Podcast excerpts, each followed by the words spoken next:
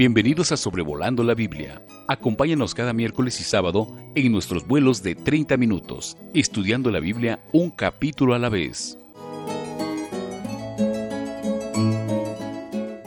Sea usted muy bienvenido al episodio número 89 de nuestro programa Sobrevolando la Biblia, considerando el libro de Éxodo capítulo 37.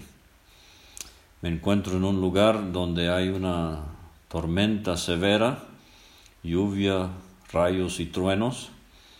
Así que si escucha esto en el fondo de la grabación, puede imaginarse el entorno de Moisés en el monte de Sinaí, recibiendo los diez mandamientos y las instrucciones del tabernáculo.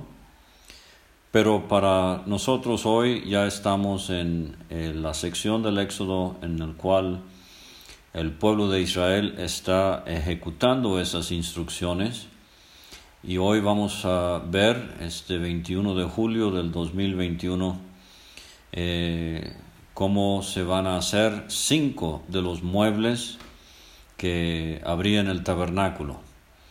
Eh, estos muebles son el arca del pacto y el propiciatorio, eh, básicamente dos en uno también la mesa de los panes de la proposición, el candelero de oro y el altar de incienso.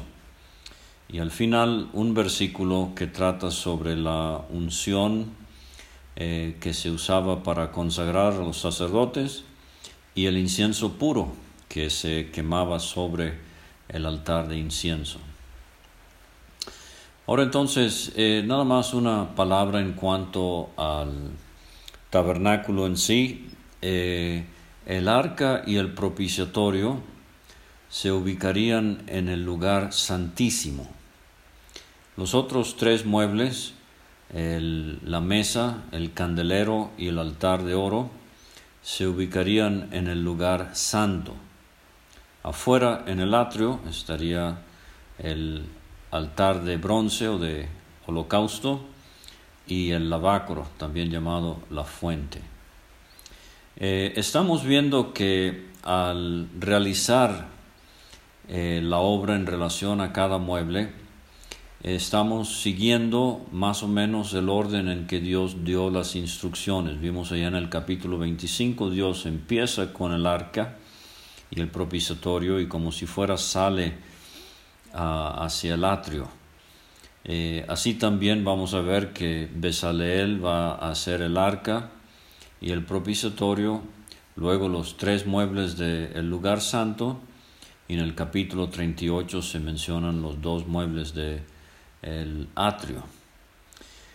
Si quiere eh, recordar más o menos el significado espiritual de estas áreas del tabernáculo y los muebles, que hablan de los diferentes oficios de Cristo, el arca y el propiciatorio nos hacen pensar en la idea de satisfacción. Aquí es donde Dios moraba entre su pueblo, satisfecho, y nos habla de la obra suprema de Cristo en la cruz con la cual Dios eh, ha quedado eternamente satisfecho.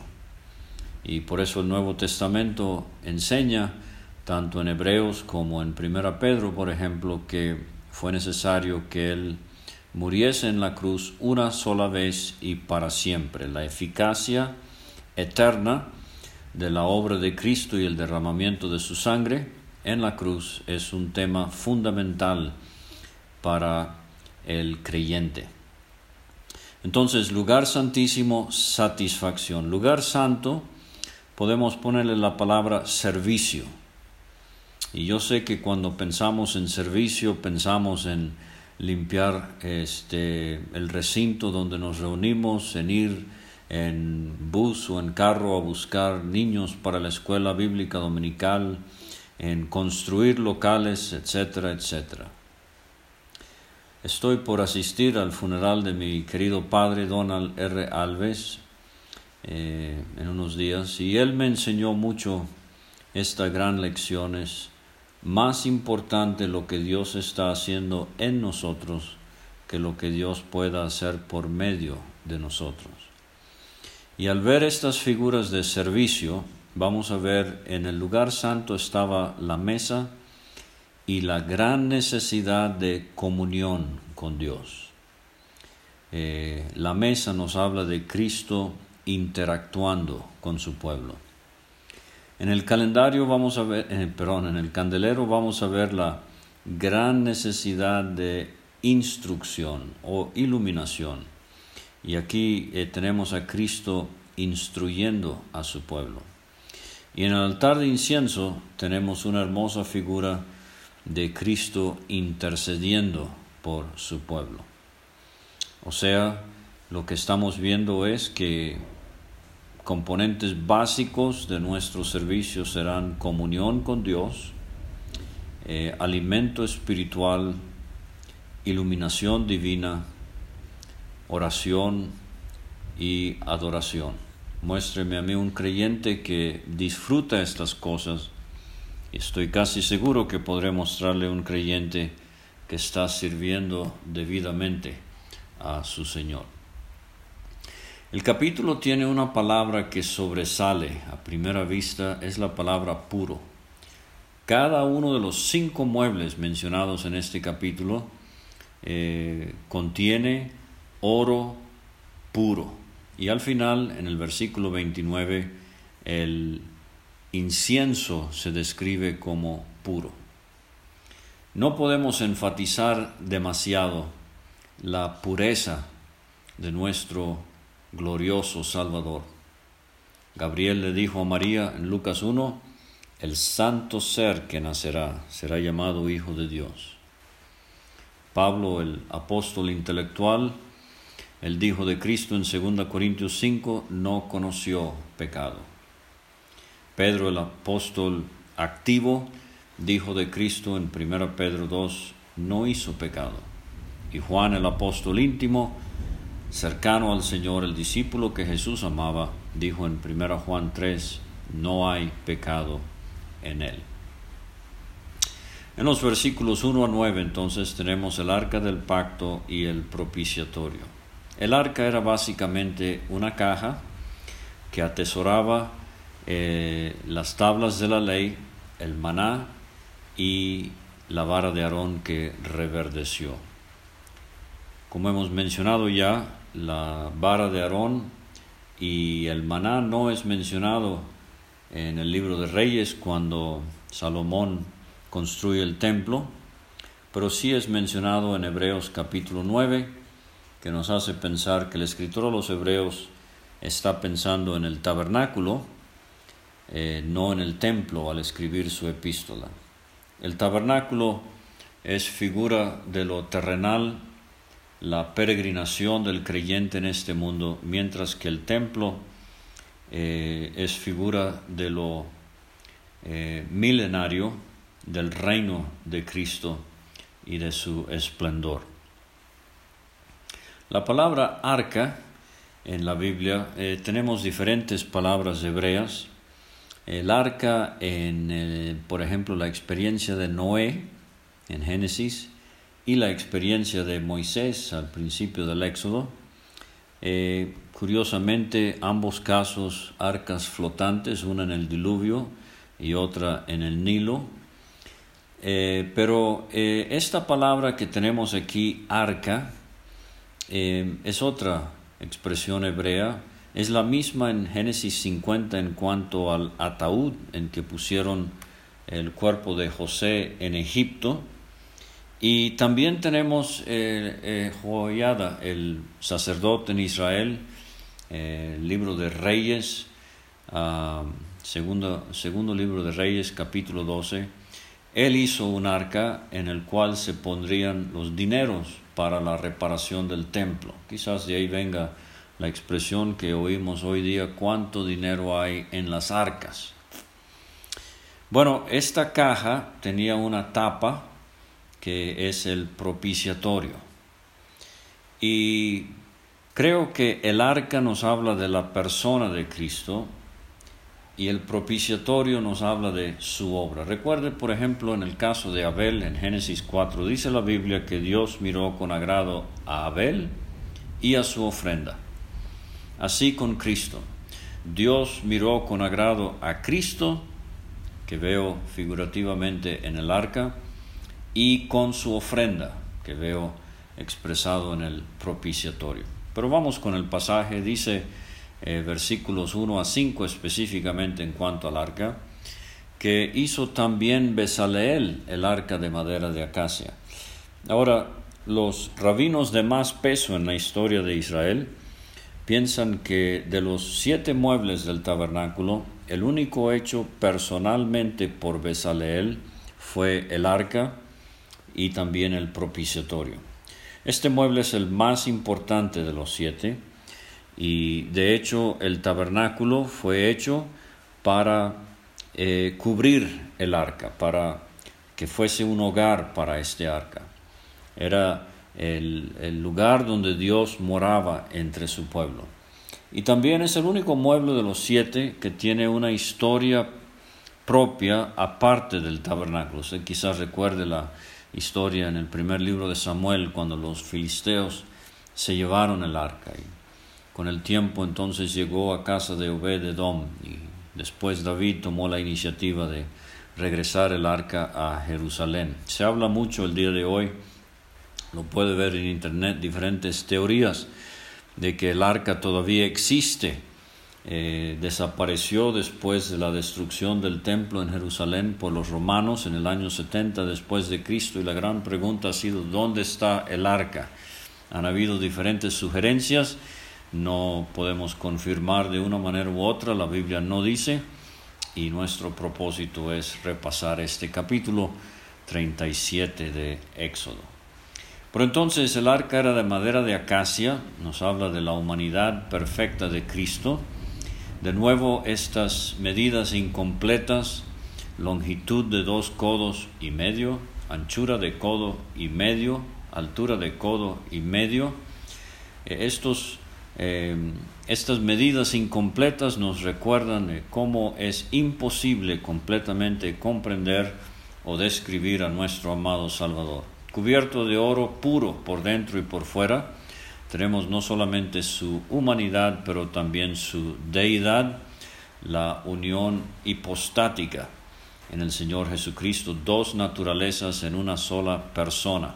Una cornisa alrededor, estos muebles en el lugar santísimo y en el lugar santo nos hablan del presente ministerio eh, de Cristo en el cielo, ya exaltado a la diestra del Padre.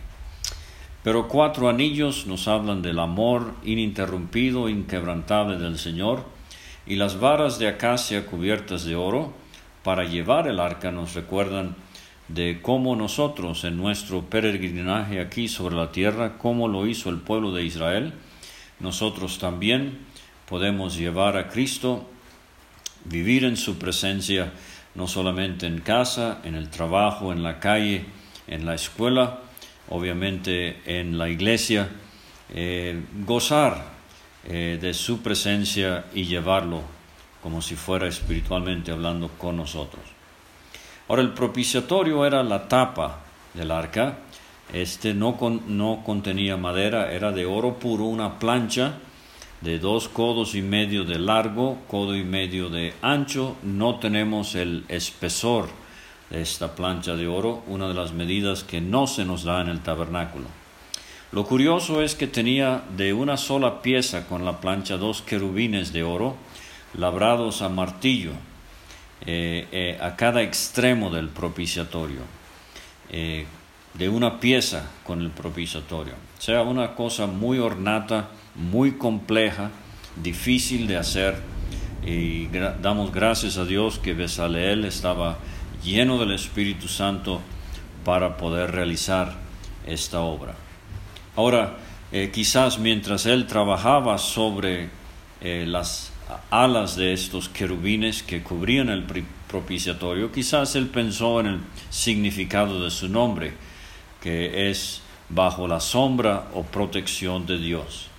Estas alas se usan como figura eh, en la Biblia para hablar de eh, cómo Dios protege eh, a su pueblo. Vos habló así de Ruth, que había venido a refugiarse bajo las alas del Altísimo. Dios no tiene alas, obviamente, es una figura literaria, se llama un zooformismo cuando a Dios se le da figura de animales para poder ilustrar diferentes aspectos de su persona. El antropomorfismo sería figuras eh, humanas. Pero, eh, por ejemplo, el Salmo 91, el que habita en el abrigo del Altísimo morará bajo la sombra del Omnipotente. Entonces, eh, estos querubines a cada extremo nos hablan de la atención que el cielo ha tenido desde la eternidad pasada y lo tendrán en la eternidad futura, mirando al centro de los propósitos divinos que es la muerte de Cristo en la cruz del Calvario. Aquí en el propiciatorio es donde el sumo sacerdote en Israel esparciría la sangre en el gran día de la expiación.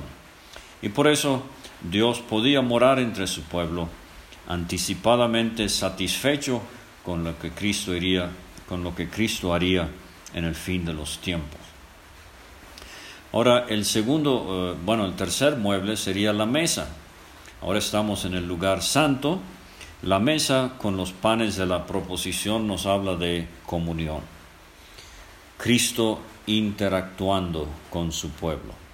Era de madera de acacia, eh, madera incorruptible, eh, su, su, longitud de dos codos, su anchura de un codo, codo y medio su altura, o sea, la misma altura que el propiciatorio, la misma altura que la rejilla del altar afuera en el atrio, en donde se ponían las piezas del animal que sería ofrecido.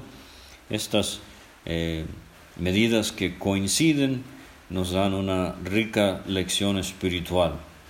Eh, nuestra comunión está a la altura de lo que Cristo hizo en la cruz y lo que Él es ahora en la presencia de Dios. Pero también la mesa cubierta de oro puro con una cornisa, así como el arca, la mesa también tenía una cornisa, bueno, tenía dos, eh, un espacio de un palmo menor y entonces otra cornisa. Esto quizás tenía una función eh, muy práctica. El versículo 16 nos dice que eh, sobre la mesa también habían platos, cucharas, cubiertos y tazones. Y estas dos cornisas o coronas eh, servían quizás para sujetar aquello, eh, para que no se cayera fácilmente. Pero eh, anillos también en la mesa, de nuevo el amor del Señor que nunca cambia, nunca termina, y varas de madera de acacia cubiertas de oro, de nuevo también comunión constante, diario, en la experiencia del creyente disfrutando a su Señor.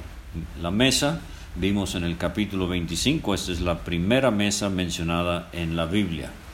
Entonces, los panes de la proposición sobre la mesa era algo, estos, estos panes de la presencia o de las caras, significa la palabra proposición.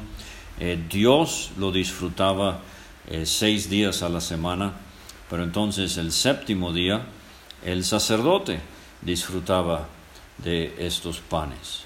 Y repetimos el hecho de que nosotros disfrutamos a Cristo así como Dios lo ha disfrutado desde tiempos eternos.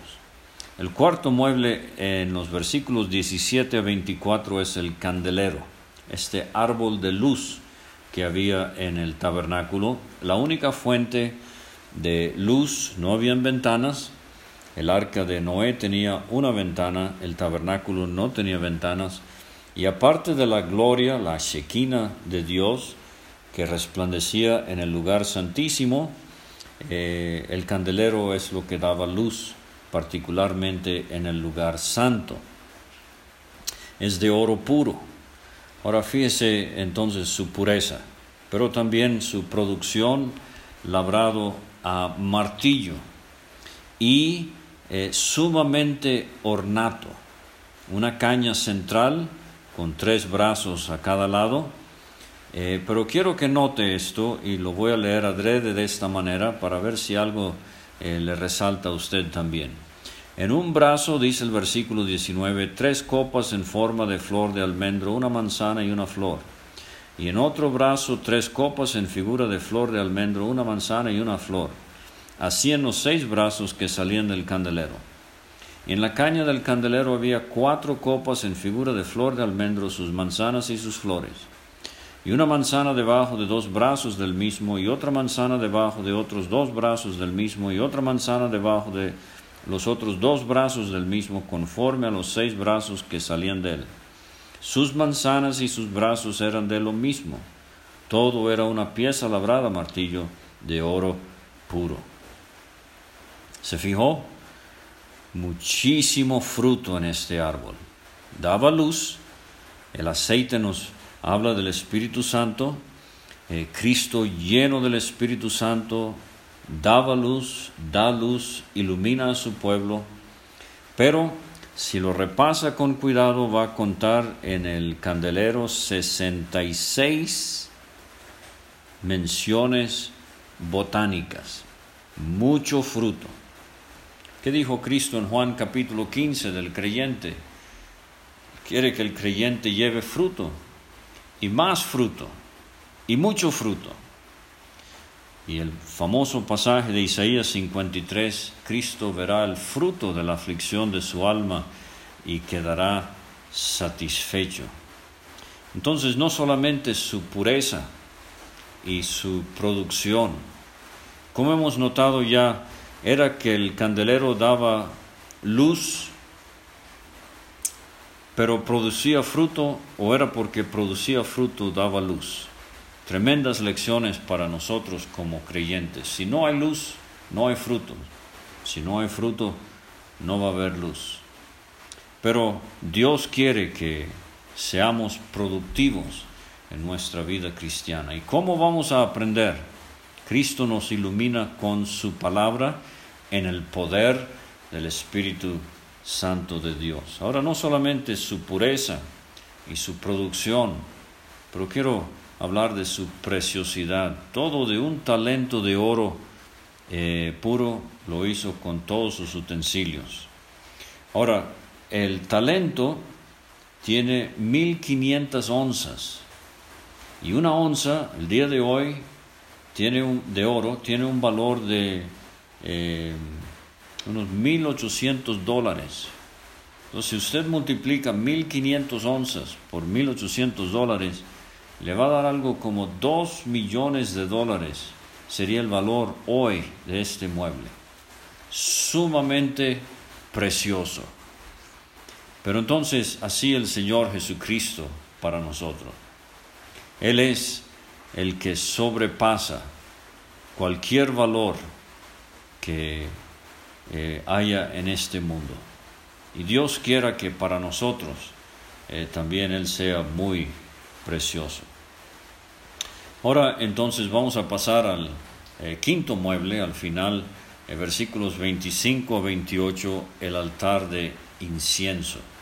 Si la mesa nos habla de Cristo interactuando con su pueblo, y el candelero es Cristo iluminando o instruyendo a su pueblo, el altar de incienso es Cristo intercediendo por su pueblo. Eh, dice, hizo también el altar de incienso de madera de acacia, de nuevo la humanidad eh, incorruptible del Señor, de un codo su longitud eh, y de otro codo su anchura, o sea, cuadrado, como el altar de bronce sería también. Pero aquí está algo significativo, su altura de dos codos, o sea que era más alto que el propiciatorio y el arca obviamente, y era más alto que la mesa y no tenemos la altura del candelero, aunque rabinos dicen que tenía tres codos de altura, pero la Biblia no, la Biblia no nos dice. Eh, el altar de oro era el mueble específicamente más alto. Esto nos habla de cercanía a Dios. No solamente era el mueble más cerca al lugar santísimo, allí junto al velo, pero era el mueble más alto. Nos habla de nuestra adoración ¿Qué tan alto vuela, querido creyente, con su adoración? Nos habla de nuestra oración. Uno tendría que leer el Salmo 141, versículo 2, para ver que el incienso ascendiendo es una hermosa figura de nuestra oración. Eh, entonces, eh, también, no solamente tenía anillos, eh, Dios nos ama sin interrupción, pero tenía estas varas de madera cubiertas de oro para ser llevadas por el desierto. Yo espero que usted y yo entendemos que podemos orar y adorar en cualquier lugar, en cualquier momento. No hay una postura física requerida, no hay un lugar especial. Eh, tenemos acceso al trono de la gracia en cualquier momento. Ahora, para terminar, tenemos al final eh, un versículo en cuanto al aceite santo de la unción, que era para la consagración de los sacerdotes. Se movían eh, ungidos por Dios, pero tenemos también el incienso puro aromático según el arte del perfumador. Ahora, este perfumador, una palabra quizás un poco extraña, apotecario, una palabra antigua, este era el hombre que sabía bien cómo hacer eh, un perfume. Había que mezclar la ónica, el estacte, el gálbano y el incienso, había que molerlo fino, era para uso exclusivo en el tabernáculo, eh, prohibido para el uso personal. Eh, esto nos habla de nuestra oración. Entonces, en este caso podemos ver el perfumador como nuestro Señor Jesucristo. Sabe que Él, eh, leemos de Él en el Evangelio de Lucas siete veces orando Usted se sabe el famoso así llamado Padre Nuestro de Mateo capítulo 6. Usted ha leído la oración eh, magistral que hizo Cristo al Padre en Juan 17. Entonces, como creyentes debemos orar según el arte del perfumador. Debemos eh, buscar eh, imitar a Cristo en su vida de oración. Esto fue lo que dijeron los discípulos, Señor, enséñanos a orar. Y por eso Él les dio ese, esa oración modelo. Pero entonces, eh, también haríamos bien en estudiar la vida de oración del apóstol Pablo. En el Nuevo Testamento, Él oraba según el arte del perfumador. Dios nos ayude a aprender a orar y a orar fervientemente. Yo espero que este breve repaso de Éxodo 37 le haya sido de ayuda. Recuerde el lugar santísimo, satisfacción, con el arca del pacto y el propiciatorio. La obra de Cristo ha satisfecho las demandas del Santo Dios del cielo. En el lugar santo, servicio. La mesa nos habla de Cristo interactuando con su pueblo.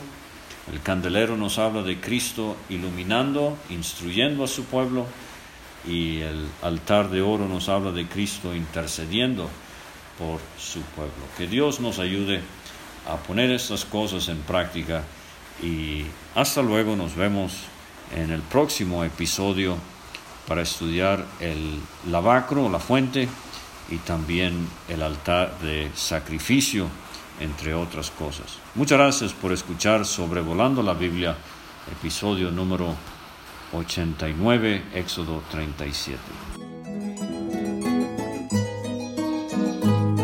Gracias por escuchar este estudio. Escríbenos a sobrevolando la Biblia gmail.com. Visita nuestra página graciamasgracia.com. Hasta la próxima.